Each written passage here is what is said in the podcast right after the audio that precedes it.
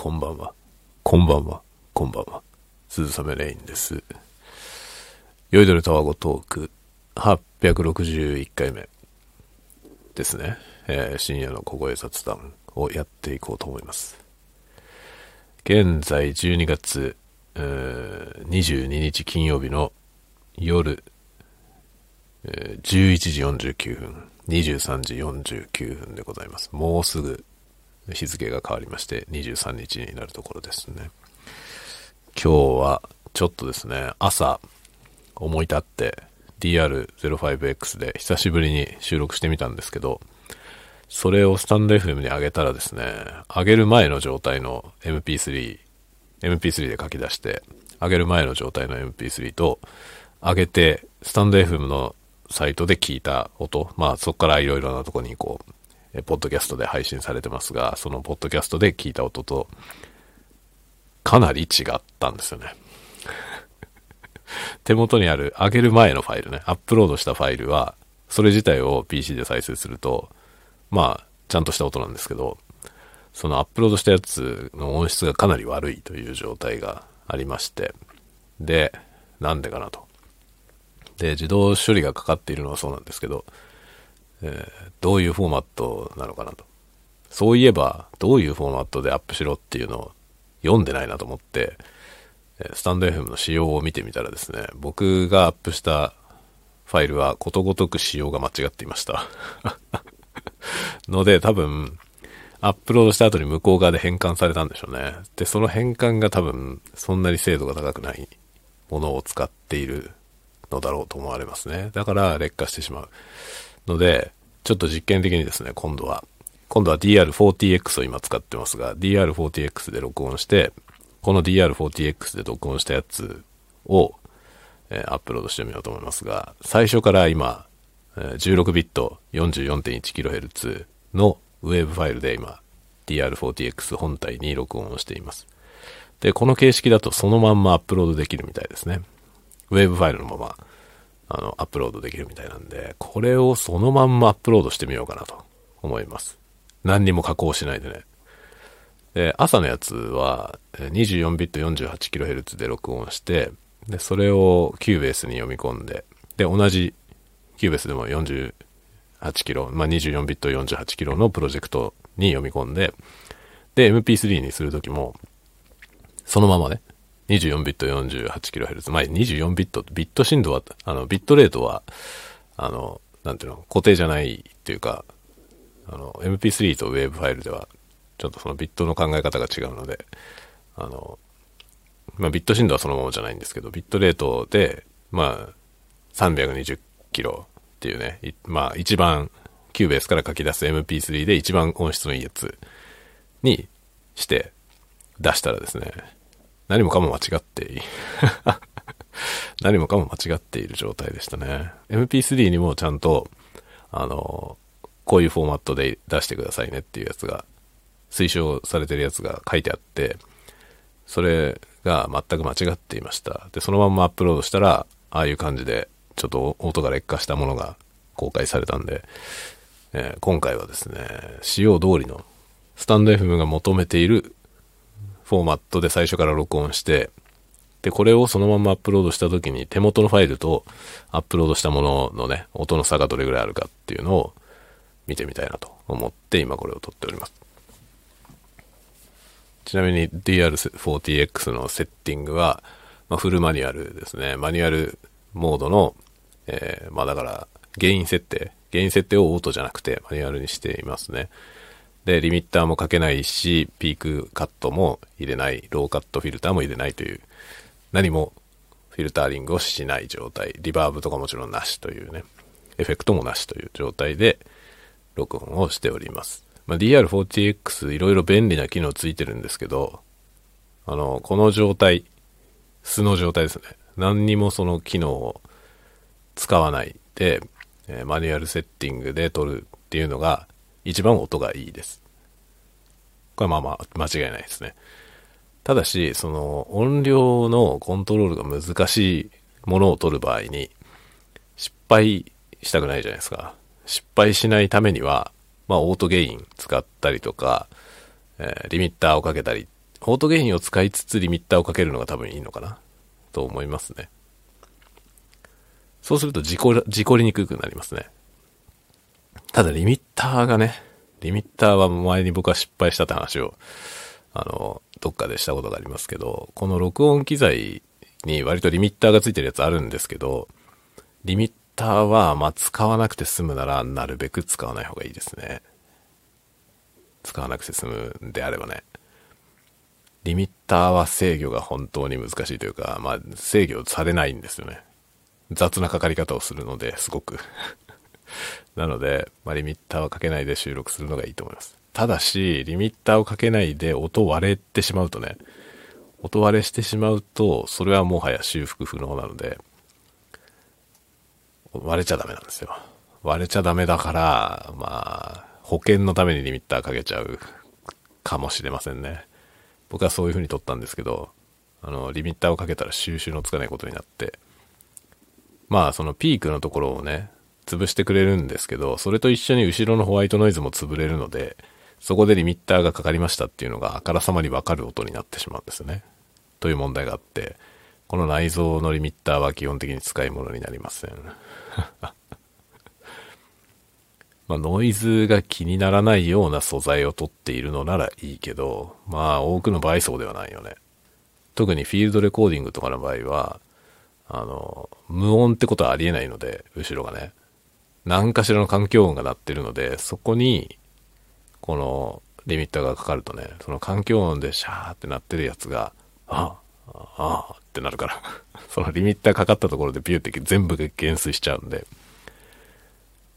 まあ、うまくいきません。なるべく使わない方がいいと思いますね。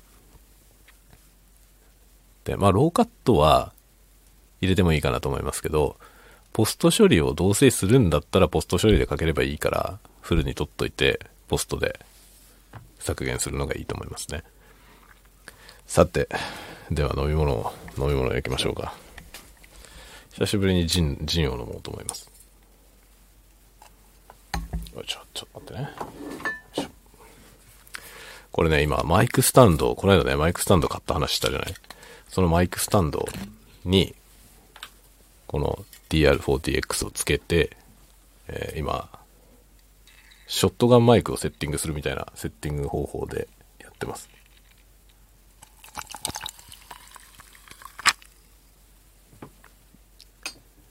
今朝 DR05 使ってみた時も思ったんだけど、このレコーダーはクオリティが高いですね。非常に音がいい。安いのに。だか 05X はもうさらに安いから、本当におすすめですね、あれは。ちょっとフィールドレコーディングやってみたいなとか、あと何あの、ASMR やってみたいなとかっていう人が最初に買うのにすごいいいんじゃないかと思いますね。僕は最初にこの40の方を買ったんですよね。DR40X の方ね。最初にこれを買いました。これ買ったのいつだろう？もうだから結構前ですね。2年以上前かな。3年ぐらい前かもしれません。2020年だと思うな、これ買ったの。で、その時は別に、この話も何回もしてるんで、あれ、あの、またそれかよって思う人いるかもしれないけど、あの、DR40X を買った時は僕は ASMR 知らなかったんで、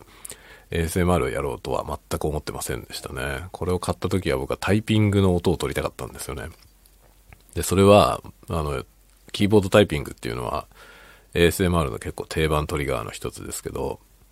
その、僕は知らなくて、ASMR って言葉自体を知らなくて、単にキーボードのタイピングの音がね、好きだったのよ。だから、まあ、いわゆる SE のような意味でね、サウンドエフェクト的な意味合いで、キーボードの音を取ろうと思ったんですね。それでこれを買ったのが始まりなんですけど、タイピングの音をね、撮ってる動画とか見てたらみんな ASMR って書いてあって、っていうね。そっから ASMR というものにはまりましたね。やっぱ音好きだからね、録音するってことが好きなんで、まあ、音を録音するっていう領域においてはね、多分 ASMR ってジャンルは一番面白いですよね。独特の世界だなと思いますね。その音にこだわったコンテンツっていうところが良くて、で、レコーダーだマイクだってことがね、こう、それ何を使っているかも含め、どういう使い方をしているかとかも含めて、その人の個性になっていくみたいな世界なんで、これはもうたまんないですね。めちゃくちゃ面白いなと思って、で、やってるわけですね。この、まあ、この機材はね、楽しいですよ。まあ、PCM レコーダーってものはこんな楽しいのかっていうのも、これで初めて知りましたね。ね、これ、いいよね。DR40X はやっぱり音がいいですね。内蔵マイクがとてもよくできていて、音がいいです。で、これはまあ外部のね、マイクも使えるんで、僕はね、40X を選んだ理由があんまりないんですよ。最初にこれを買ったんだけど、まあ50、50じゃない、050740って3機種あって、一番上のやつなんですけど、まあ一番上ではないんで、本当は厳密には一番上じゃないんですけど、まあ、その、メインのシリーズの3モデルのうちの一番上。で、プロ仕様のね、もっと高い DR100 だったかな？っていうやつがあるんですけど、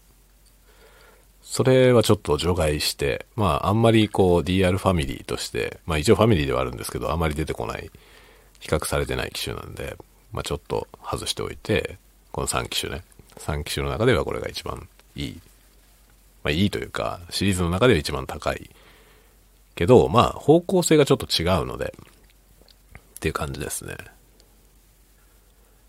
だから ASMR の人は 07X を使ってる人が多いけど、それは、まあ、ベストチョイスだと思います。一般的に使う用途としては 07X が一番いいと思いますね。バランスがいいと思いますね。05よりも。05は、まあ、マイクが固定だからね。マイクが固定なのと、マイク自体が、あの、オムニカーディオ、オムニパターン、ポーラーパターンがオムニっていうあの、えー、全方位の音を取るマイクですね。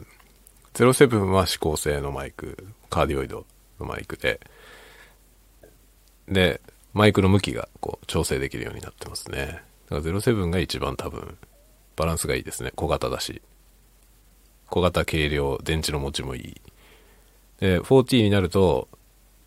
まあ、XLR の端子がついてて、普通のコンデンサーマイクとかそういうものもつなげられるという拡張性がプラスされますけど、その分電池の減りが早いし、まあそもそも電池が3本必要になりますね。だから、まあ選び方としては、その外部マイクを使うかどうかですよね。あの、XLR の端子のファントム電源を使うようなマイクを使って録音したいと思っているかどうかですね。そういうことをやりたいと思うんだったらもう 40X 一択なんですけど、それは別に必要ねえなっていう人は07がいいと思いますね。で、じゃあ05は誰向けなのかっていうと、05X は分かってる人向けですね、逆に。7と5の差を分かった上で5の方がいいって思う人向け。もしくは僕みたいに40と2つ持ちにする人。40と2つ持つんだったら別に7である必要はないですね。5でいいと思う。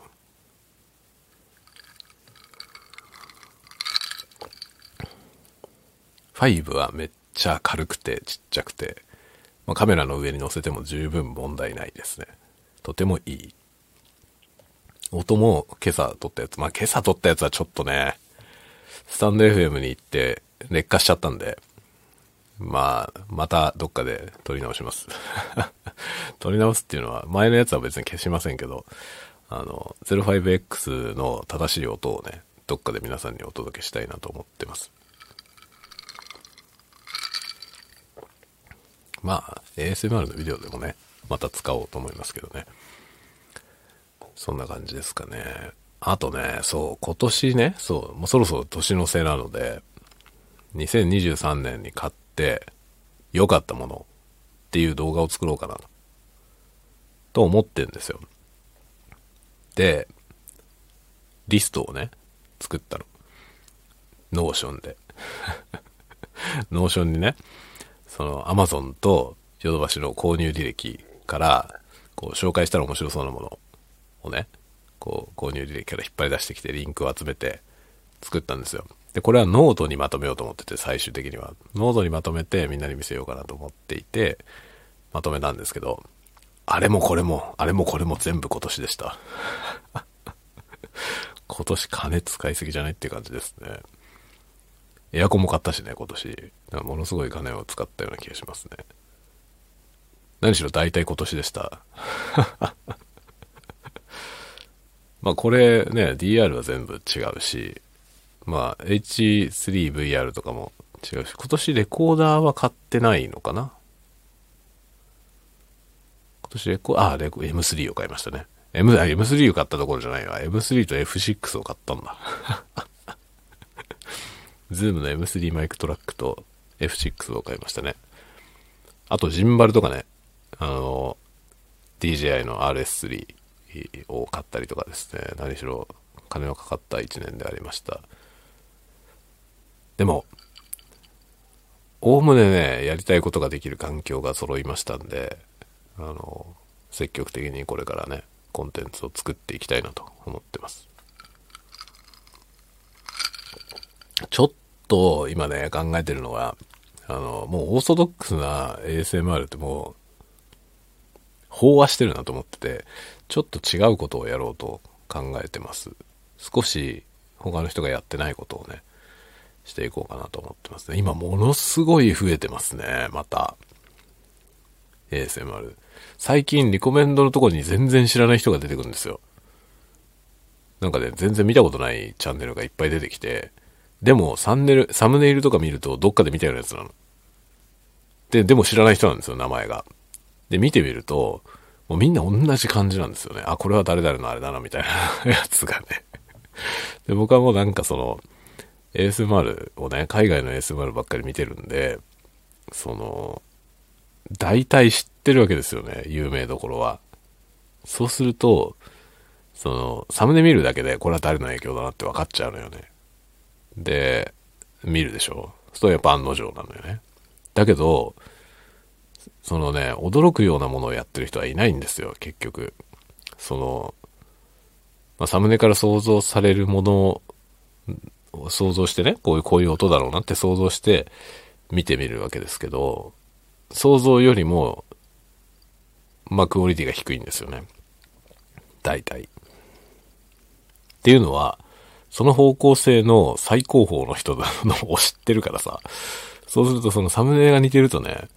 その、あの人のあれっぽい感じだなと思って想像しちゃうんですよね。で、それでクリックして音聞くと、がっかりするんですよね、結局。ああ、やっぱり本家の方がいいな。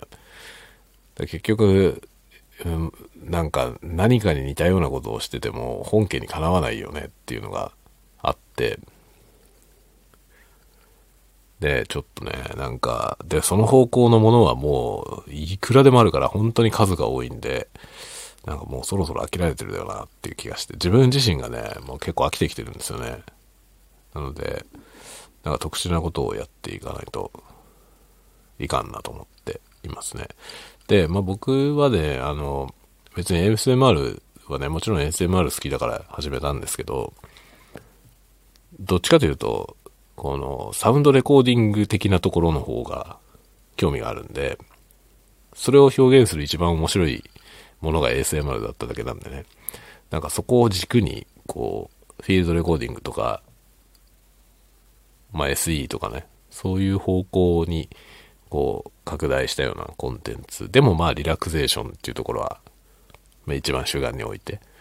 やっていこうかなと思っているとこです。本当になんかね、YouTube は本当レコメンド命ですよね。レコメンドに出てこないものを自分で検索して探すってことは今あんまりやってなくて、で、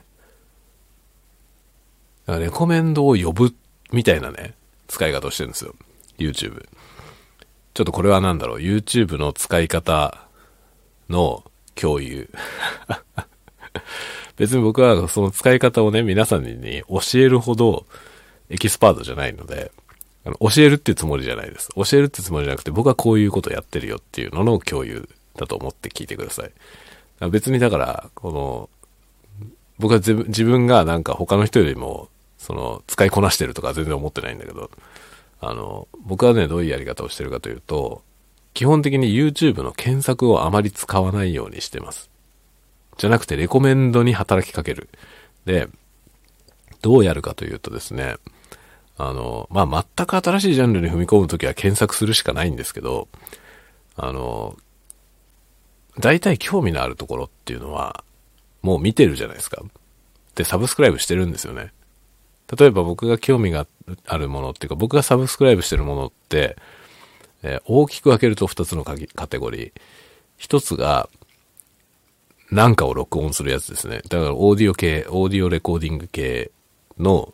やつ。まあこれはすごい幅広い話で、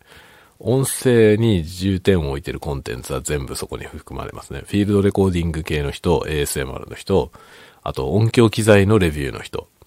みたいな人たちがそこに含まれてます。で、そのカテゴリーの人と、もう一つが英語。英語学習ですね。で、英語学習は僕は基本的に日本人のやつは見ないようにしてます。日本人のひは一つも見てないですね。あの、基本的に全部外国人。で、日本語を喋ってる外国人も全部除外しました。なので、えー英語で英語の説明をしてる YouTuber、あの、世界中の英語学習者向けにコンテンツを作っている YouTuber の人だけをよ見てるんですけど、それを結構な数で見てます。で、自分が新たに開拓したいジャンルというかね、その例えば英語話者の人のやつ、その英語のコンテンツを見てて、もういくつかフォローして気に入ってるチャンネルあるんですけど、そのジャンルでまだ見ぬ面白いものないかなと思うじゃないですか。思ったら、そのジャンルのやつを見るんですよね。もうすでにサブスクライブしてる人の動画を見て、レコメンドに出てきた中の知らない人のやつをクリックする。で、これクリックすると、クリックしてその人のやつを見ながら、もうすでにレコメンドが更新されるんですよね。で、レコメンドからどんどんどんどん興味あるものをほじくり返していくと、全然知らなかったすごいいいものに出会えたりしますね。それで最近ね、いくつか英語のチャンネルは、あの、ここ数日で新しい人を見つけました。新しい人っていうか、新しいわけじゃないんだけど、僕の中でね、僕が初めて知った人っ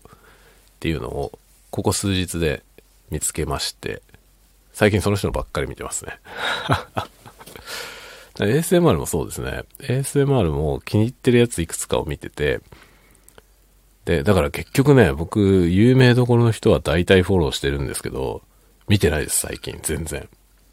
そのレコメンドのとこから見つけたマニアックなやつを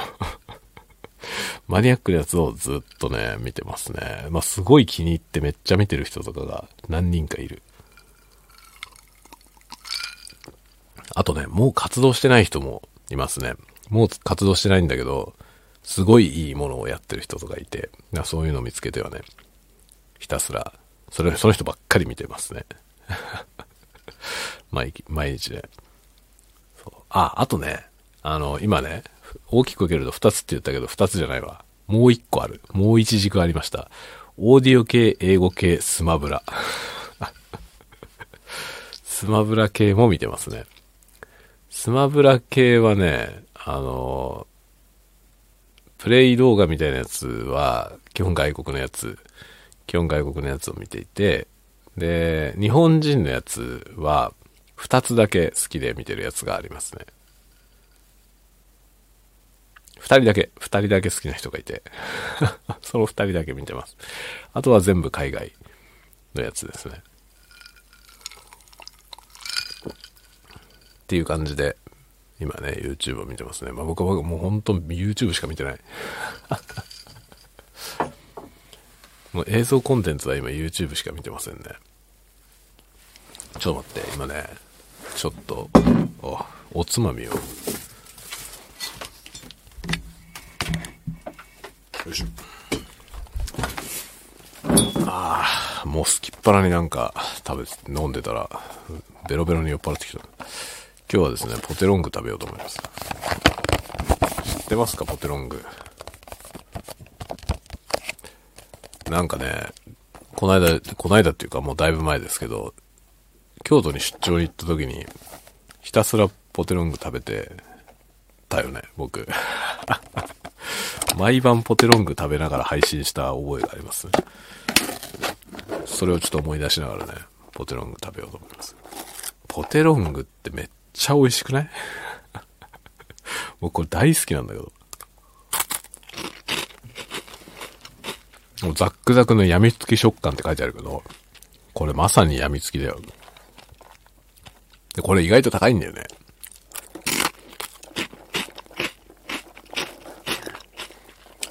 だけどこれね、どこで買ったんだった？どっかのスーパーでめちゃめちゃ安くて、なんか普段行かないところに行った時にね、めちゃくちゃ安かったんですよ。俺はめっちゃ安いじゃんつって、大量に買ってきました。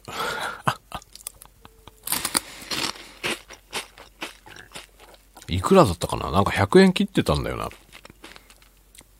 なんか普通にうちの近所のスーパーだと120円くらいするんですよ。119円とか。だいたいそれぐらいするんですけど、なんか90円くらいの値段で売ってて。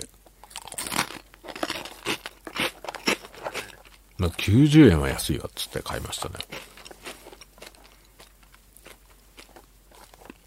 にわかに咀嚼音動画になりますけど。動画じゃねえよ。音声だけど。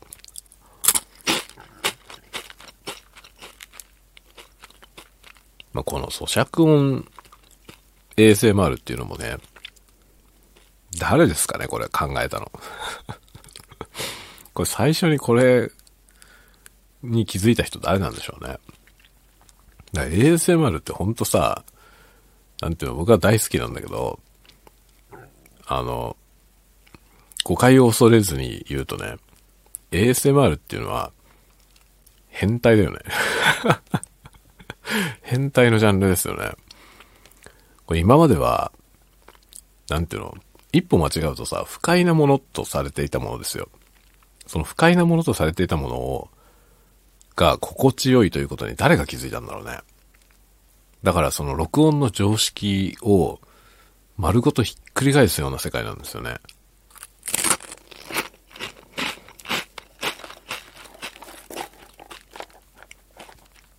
例えば ASMR の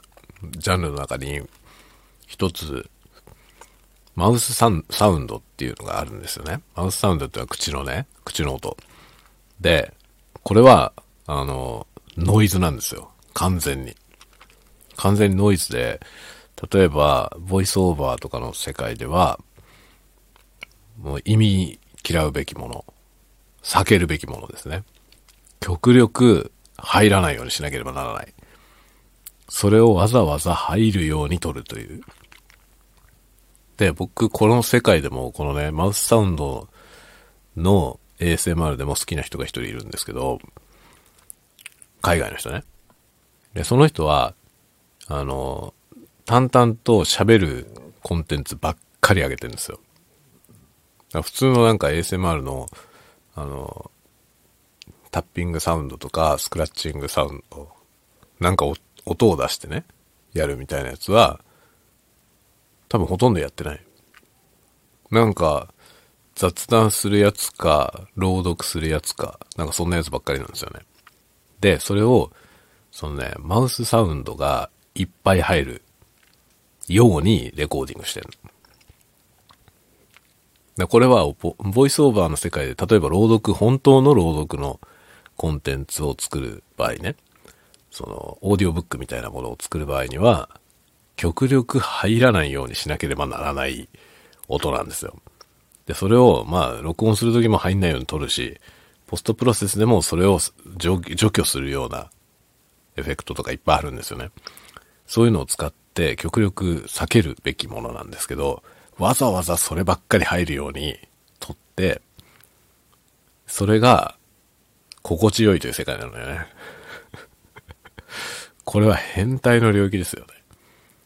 一般ユースのものでやる場合に不快だとされてるもんなんですよ。不快だから消さなければならない。とにかく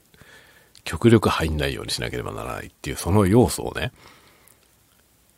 なるべくたくさん入るように作るっていうさ、変態だよね これは変態だよね。ある種の変態のコンテンツだと思いますね。ASMR っていうのは。それも、それも含めて僕が面白いと思う部分なんですよ。だから ASMR って何が面白いのかってやっぱりね、その価値観の転覆ですよね。ノイズだと言われてたもの、極力避けるべきと言われてたものをわざわざ集めて気持ちいいよねというね。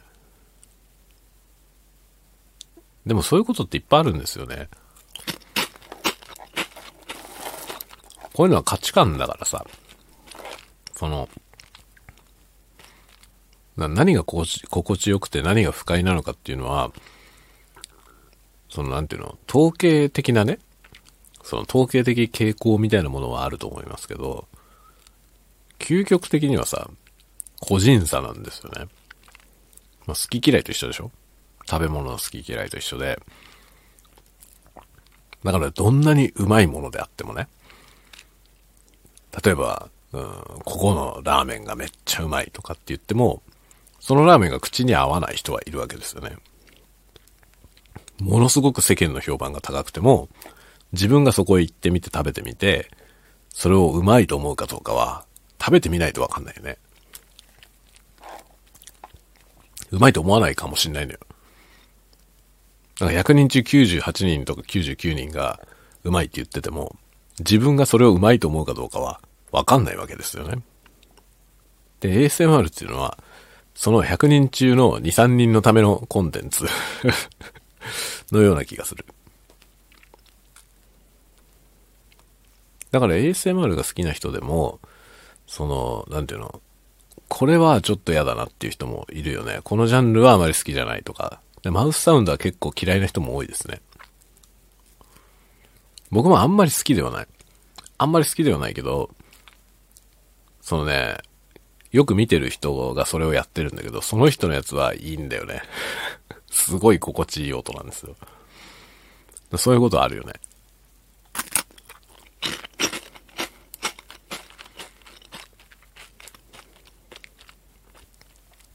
だからそのね、何が響くかわかんないのよね。何をやれば、その、それをね、とてもいいと思ってくれる人が出てくるのかっていうのがわかんないですね。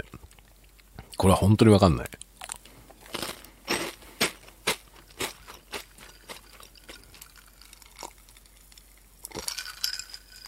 多分万人向けの ASMR ってないと思いますね。だから、まあ自分がいいと思うものをやってくしかないでしょうね。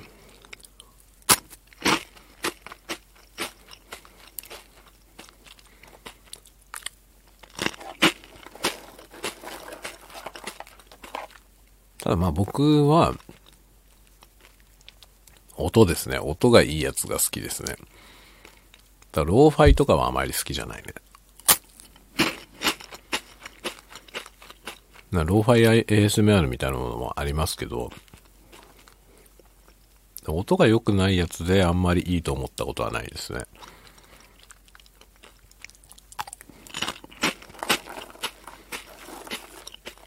ぱなんか最低限音はいいやつがいいね。ただ、なんかこう、ランブルトークみたいなね、その雑談してるやつとかで、すごい好きなやつはありますね。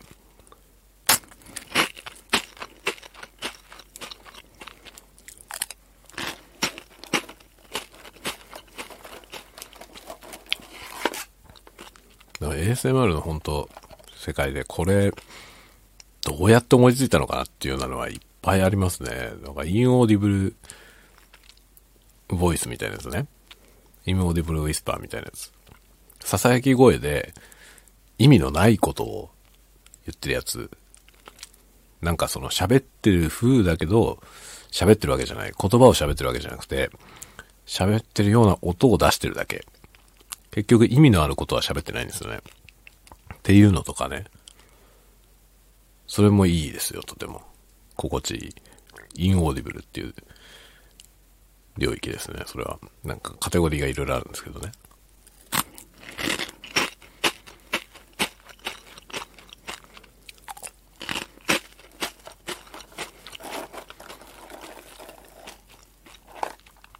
なんか、なんか ASMR は本当にジャンルがいろいろあるから、その、どれが自分に合うかっていうのは、多分人それぞれですね。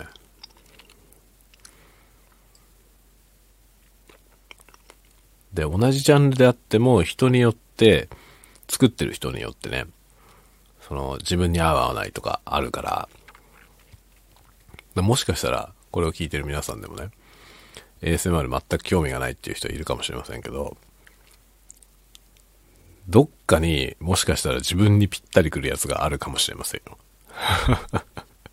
それを探すのに気力が必要だから、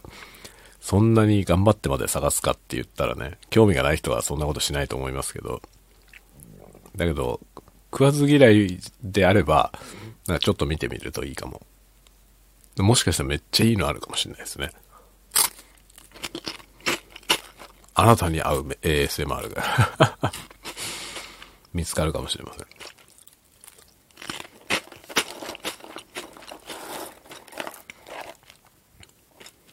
まあ、国内で、まあ、スーパー ASM アーティスト何何人かいるんで、その辺をちょっと見てみる。で、そこで一つもピンとくるのがない場合は、まあ、海外のすごいやつを見てみるぐらいですかね。それでもね、一つもピンとくるものがなかったとしても、もしかしたらね、どっかにあるかもしれないですね。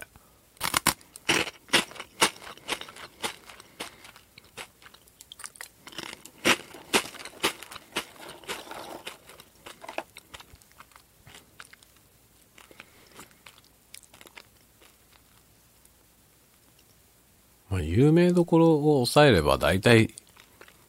オールジャンル、オールカテゴリーカバーしてるかなしてるような気がするけど。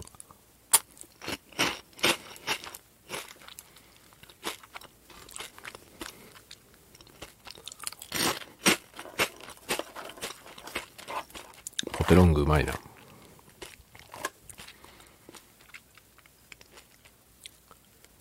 それでね、あの、そう、今日は金曜日ですけど、明日、明後日土日でしょ ?23、24ですよね。で、まあ明日23日、あのね、まあなんか、年末大掃除に向けて、ホームセンターに行きましょうみたいな話を家族でしております。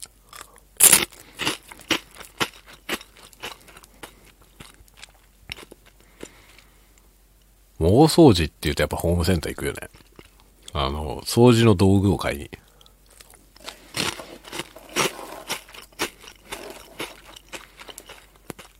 例えば、お風呂を掃除するっていう時に、お風呂の掃除道具を、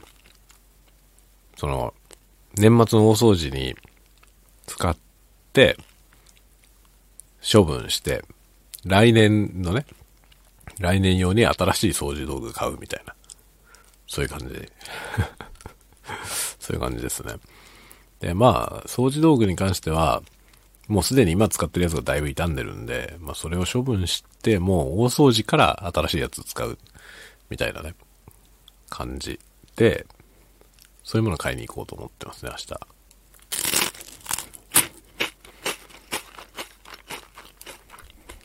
で、この間、DIY で作った棚の、棚板が今1枚しかないんで、この棚棚板を足す部品を買ってこようかな、と思ってます。DIY ね。DIY は今年、こないだ、本当にこないだですね。始めたんですよ。で、ノートにこれ書きましたけど、あの、DIY ね、もちろん do it yourself なんですけど、どれ一丁やってみんべっていう どれ一丁やってみんべっていうノートを書いたんですよね。で、どれ一丁やってみんべの頭文字で DIY っていうね、そういうノート、まあ、たわごとですけど、書きました。初めて DIY 始めたよっていう話。で、これがね、まあ、楽しかったんですよ。まあ、興味あったんで、興味あったんでね、ずっとやってみたかったんですよ。で、今年初めてやってみたんで、したら面白かったんですね。なので、これはね、来年以降もね、続けていこうと思ってます。ただ、その記事にも書いてあるんだけど、やってみて分かったことが一個あって、意外と安くない。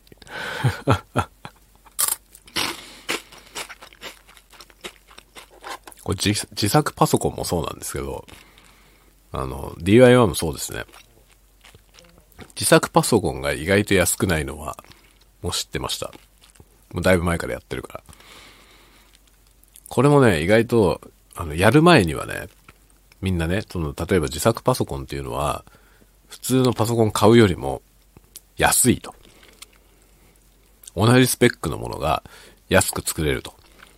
思ってる人が多いんですけど、あのね、基本的に市販してるパソコンと同じスペックみたいなものが作れないんですよ。まず一番がマザーボード。マザーボードが、そんな安本がないのよね。あのね、市販されてる PC の方が安いんですよね。で、何が違うのかってマザーボードが違います。で、自作パソコン用のマザーボードっていうのは、まあ、いろんなのが選べるんですけど、一番安いやつでもかなり物がいいのよね。だから、高いんですよ。で結局、自作でまともなパソコンを作ると、その同じようなスペック、CPU がこれで、メモリーがこれで、みたいなね。メモリーのこの、がこのサイズで、で、ストレージがこのサイズで、みたいな、その条件だけ合わせていって、で、安いメーカー、BTO のメーカーとかで、同じスペックのものを注文することを考えると、そっちの方が安いんですよ。大体。で、自作すると、それよりも質のいいものになるんですよね。まあ、マザーボードも安いやつ買っても質がいいし、で、まあ、メモリとかもね、そういうものも、まあ、下を見ればね、安いものはありますけど、普通にショップで売ってるような、普通のパソコンショップで売ってるようなパーツで作ると、まあ、信頼性が高い部品なんですよね。で、まあ、電源とかも、電源もいいやつが まあ、大体いいやつですね。まともなやつが売られてるんで、そういうの買うでしょ。電源とか、あと CPU クーラーとかね。CPU クーラーとかもクーラーのちゃんとしたメーカーのやつで買うから、だいたい市販のパソコンよりも高くなりますね。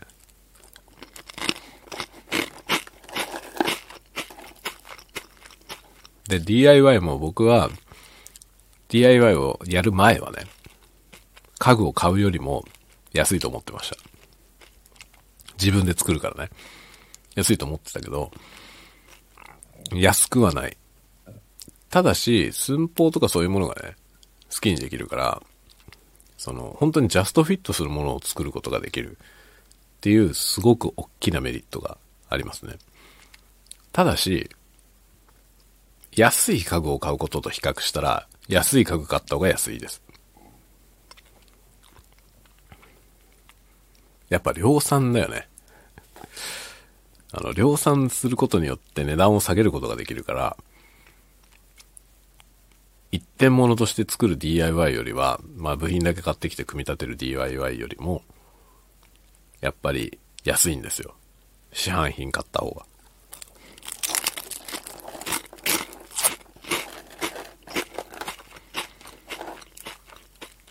だからね、僕はすごく安く作れると思ってたから、実際のとこ部品を買ってきて作ってみたら意外と安くなくて、全然安くねえじゃんって思いました。ただ、自作パソコンと比べてね、比べれば、あ、同じことだよねって話で、すぐに納得しました。まあ考えてみりゃそうだよなと思いましたね。別に自作したからって安くなるわけじゃないよねっていうね。ただね、作業そのものが楽しいよね。色塗ったりとか。まあ、僕は色塗るとこが一番楽しかったですね。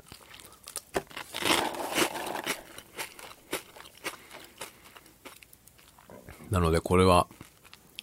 まあ引き続きやっていこうと思ってます、来年も。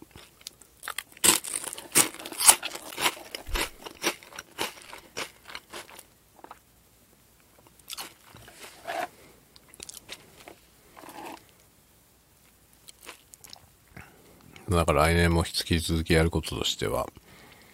まあ、YouTube。YouTube は、まあもちろん続けていきますね。と、これ。タワゴトーク。酔いどれタワゴトークも続けていきます。で、DIY 始める。DIY も始めていきますね。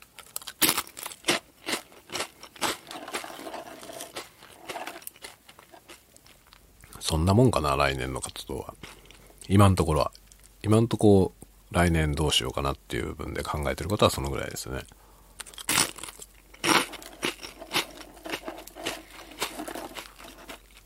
だから今のところ、全く新しいことを始める予定はありません。来年は。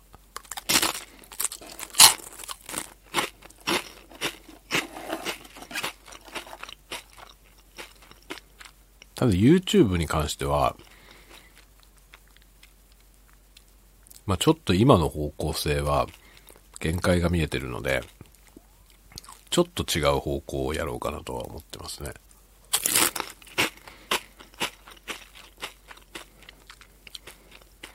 まあ差し当たっては2023年に買って面白かったも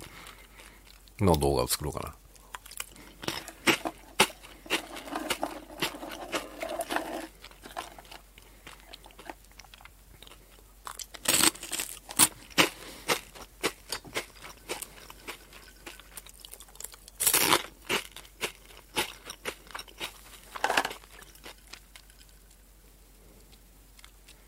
とね、フィールドレコーディング、フィールドレコーディングやりたいですね。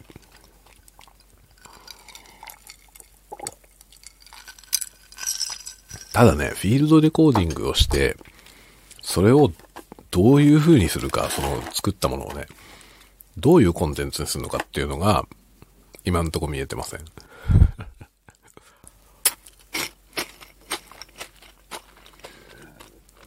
これ、あれですね、息のかぶりがひどいね。向きを考えて息を吐かないと、結構マイクに当たるとボホってなっちゃいますね。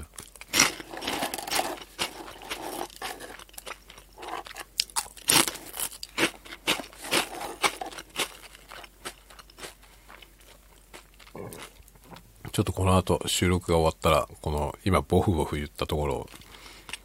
こう編集でカットしようかな。そういうちょっとした編集をしなきゃいけない感じですね。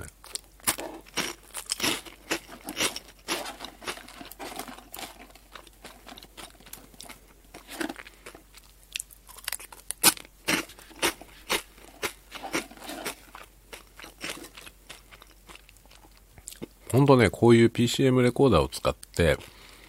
いろんな音をね、収録して、それをこうリラクゼーションコンテンツにするみたいなのは、やりたいなと思うんですよね。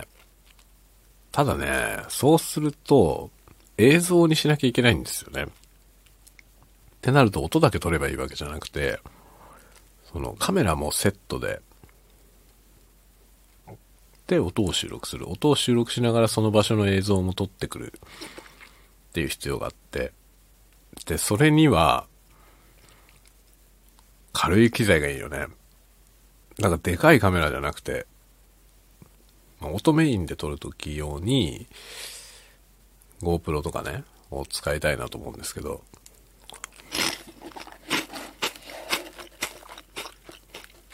GoPro がまたね、いろいろとトラブルが多いんで。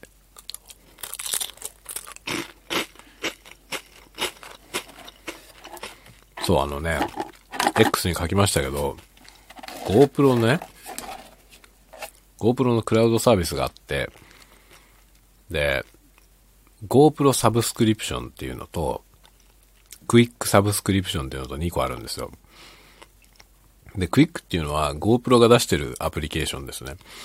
あの、スマートフォン用のアプリでクイックっていうアプリがあって、で、それはデータの管理と編集、簡単な編集とかができるツールなんですね。で、GoPro のサブスクって2つあって、1つが GoPro サブスクリプションで、もう1つが、そのクイックっていうそのアプリの方のサブスクリプションなんですよ。で、アプリの方のサブスクリプションのが安いんですね。で、僕は GoPro 買った時に GoPro サブスクリプションに入って、で、2年目それ更新して、で、今年3年目だったんですけど、今年3年目というか、来年が3年目かな。で、次の更新で、クイックサブスクリプションに切り替えたんですね。で、そしたら、この12月から、その、クイックのサブスクリプションに切り替わったんですよ。そしたらね、クラウドのストレージが使えなくなったんですよね。で、GoPro のクラウドって、その、カメラから自動アップロードするようになってて、まあそういうことができるんですけど、カメラで撮影した映像をクラウドのサーバーにバックアップして、で、ブラウザーから閲覧できて、もちろんダウンロードできてっていう感じなんですよね。で、それをずっと愛用してたんですよ。で、クイックのそのサブスクに切り替えた時に、で、僕はそのクラウドのストレージだけ使いたかったんですよね。で、GoPro サブスクリプションの方にはそのストレージの他に、GoPro の新しい機種を買うときに値、値引きになるとか、あとなんか壊れたときに、その無償で修理してくれるとか、その、かなり安い金額で交換してくれるとか、なんかそういういろんな保証みたいなものがついてて、まあ安いんですよ。っていう感じなんで。だから、新機種を買うとかっていう人にとっては、GoPro サブスクに入ってるとめちゃくちゃお得なんですよね。サブスクで払ってる以上の金額が割引になるから。なんだけど、僕はその新しい GoPro を買う予定がないんだよ。なくて、それはいらないなと思って、でもストレージだけは使いたいなと思って、で、クイックに切り替えることを検討したときに、ストレージが使えるかどうかを確認したんですよね。そしたら、ちゃんと明記されてるんですよ。クイックサブスクリプションの内容っていうとこに、その無制限のクラウドが使えると書いてある。で、で、僕は契約を切り替えて、切り替わったんですね。で、今僕のユーザーページを見てサブスクリプションの情報って見れば、今クイックのサブスクリプションに入ってますよ。で、次回の課金はいつですよ。書いてあるわけ。で、クイックサブスクリプションにはこの内容が含まれてますって書いてある中に、無制限のクラウドが使えると。書いてあるのよ。で元画質で無制限の、容量無制限のクラウドにデータストレージとしてね、その動画のデータをアップロードできるし、使えるよと書いてあるの。書いてあるのに、見れないんですよ。ブラウザから。今までは見れてたの。それが今見れなくなってて、その、メディアライブラリっていうところにアクセスすると、自分のアカウントページに行っちゃうんですよね。メディアライブラリじゃなくて。でメディアライブラリが見えないんですよ。ってなってて、そしたら海外の人が全く同じことを質問に書いてるんですよね。そしたらそれへの GoPro からの回答が、クイックサブスクリプションにはさ、そのね、クラウドストレージの利用が含まれてませんと。だから GoPro サブスクリプションでアップグレードしてください。っていう回答なのよ。で、ここにその説明がありますと。書いてあるわけ。で、そのリンク先に行くと、確かにクイックサブスクリプションにはこの内容が含まれますの中に、クラウドが使えるっていう項目はないのよ。だけど僕が今切り替えてクイックサブスクリプションになってるやつの、あなたのサブスクリプションに含まれる内容には書いてあるのよ。クラウドが使えると。どうなのこれは？どっちが本当ですか？でもね、その、使えてないという人が質問をしたら、GoPro の公式が、そのサブスクのその企画、そのね、あなたがサブスク、加入してるサブスクには、これが含まれてませんと、回答してるんですよ。ってことは含まれてないよね。含まれてないということだと思うんですよ。で、実際に見れなくなってるから。含まれてないんだと思います。だけど、含まれてるっていう説明がされてんのよ。されてるし、現に僕がそこに契約を切り替えて、僕のアカウントにあなたのサブスクにはこれが含まれてますの中に書いてある。ダメだよね。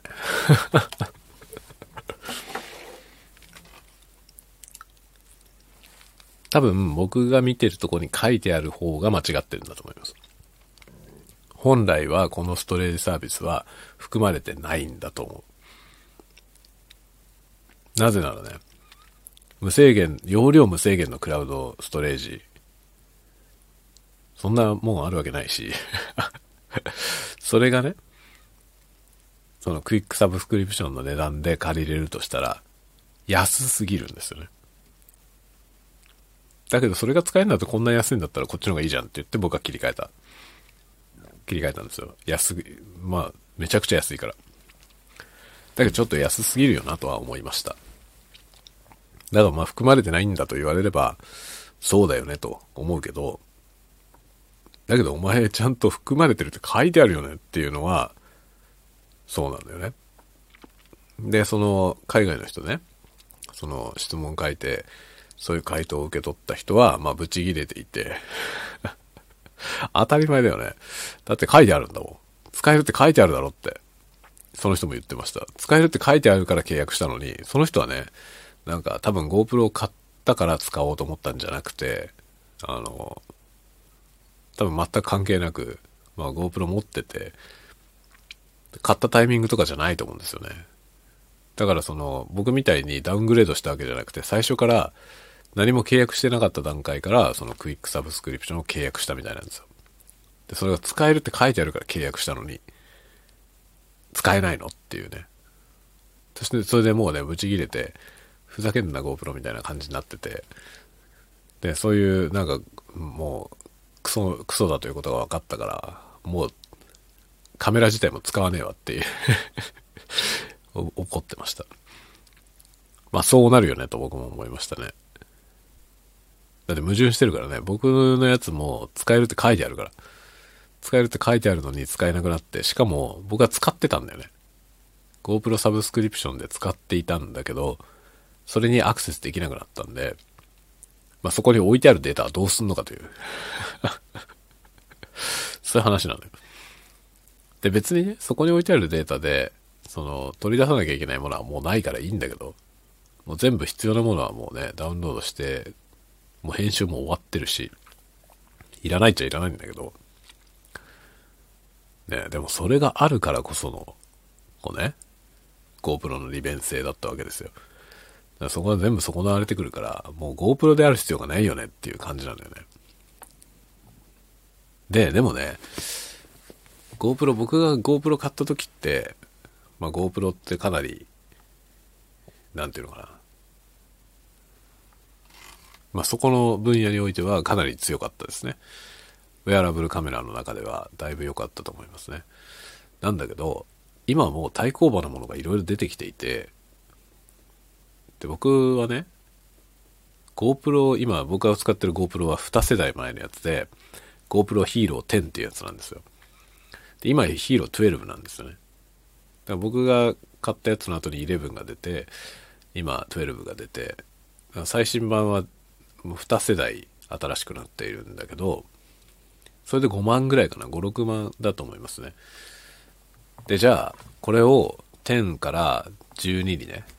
12に買い替えますかと。って言われたらね、買い替えないんだよね。GoPro 買うんだったら DJI のオスモポケットがいいなと。で、DJI からもオスモアクション、オスモじゃないや、アクションとかっていうやつね。DJI アクション3とか4とか、今出てる最新は4ですけど、そのアクションっていうカメラが出てて、で、その DJI アクションと GoPro はほとんど同じカテゴリーのカメラですね。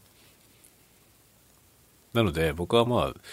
GoPro から買い替えるとしたら、今使ってる GoPro から買い替えるとしたら、DJI のやつを買うと思います。アクション4に買い替えるか、オスモポケット3にするかは、ちょっと難しいですけどね。まあでも、でも僕が買うんだったらオスモだろうな。オスモポケット3が欲しいなとは思います。ただ、GoPro の新型が5万5千円ぐらいで買えるのに対して、オスモポケット3は7万4千円くらい なので、ちょっとまあ高いなとは思いますね。まあ簡単には買えない。簡単には買えないからしばらく買えないけど、まあでも GoPro ね、今回このクラウドののことで結構不愉快な 結構不愉快なことになってるし、もういいかなと思って。もうなんか次はね、GoPro じゃなくていいかなというのは思いますね。だからまあ DJI のやつを買おうかなと。と思っています。という感じですね。一体これは何の話だったんでしょうか。ま何の話か分かりませんが、タスカムのレコーダーで録音して、スタンド FM にアップロードして、で、音質がどうなるかっていうのの検証を兼ねております。朝やったやつはいろいろなフォーマットが間違った状態のやつで、でもまあ高音質、かなりいい音で撮れてたやつをアップしたら劣化したということがありましたんで、今回は、えー、基本的に向こうが言ってる、要求してるスペックで書き出しをして、それをアップロードしてみます。これがどういう結果になるか、こうご期待というか まあ、皆さんはね、その元のデータの音を聞けないのであれですけど、変わってるか変わってないか僕にしかわかんないんで、まあ、後で聞いてみて、また、次回のタワゴトークでそれをお伝えしようと思います。あのねって言って聞き比べてみてこうだったよっていう話を次回しようと思います。ではではでは、今日はこの辺でおしまいにしようかなと思います。ではではでは皆さん、ゆっくりとお休みくださいませ。次回のタワゴトークでまたお待ちしております。おやすみなさい。おやすみなさい。おやすみなさい。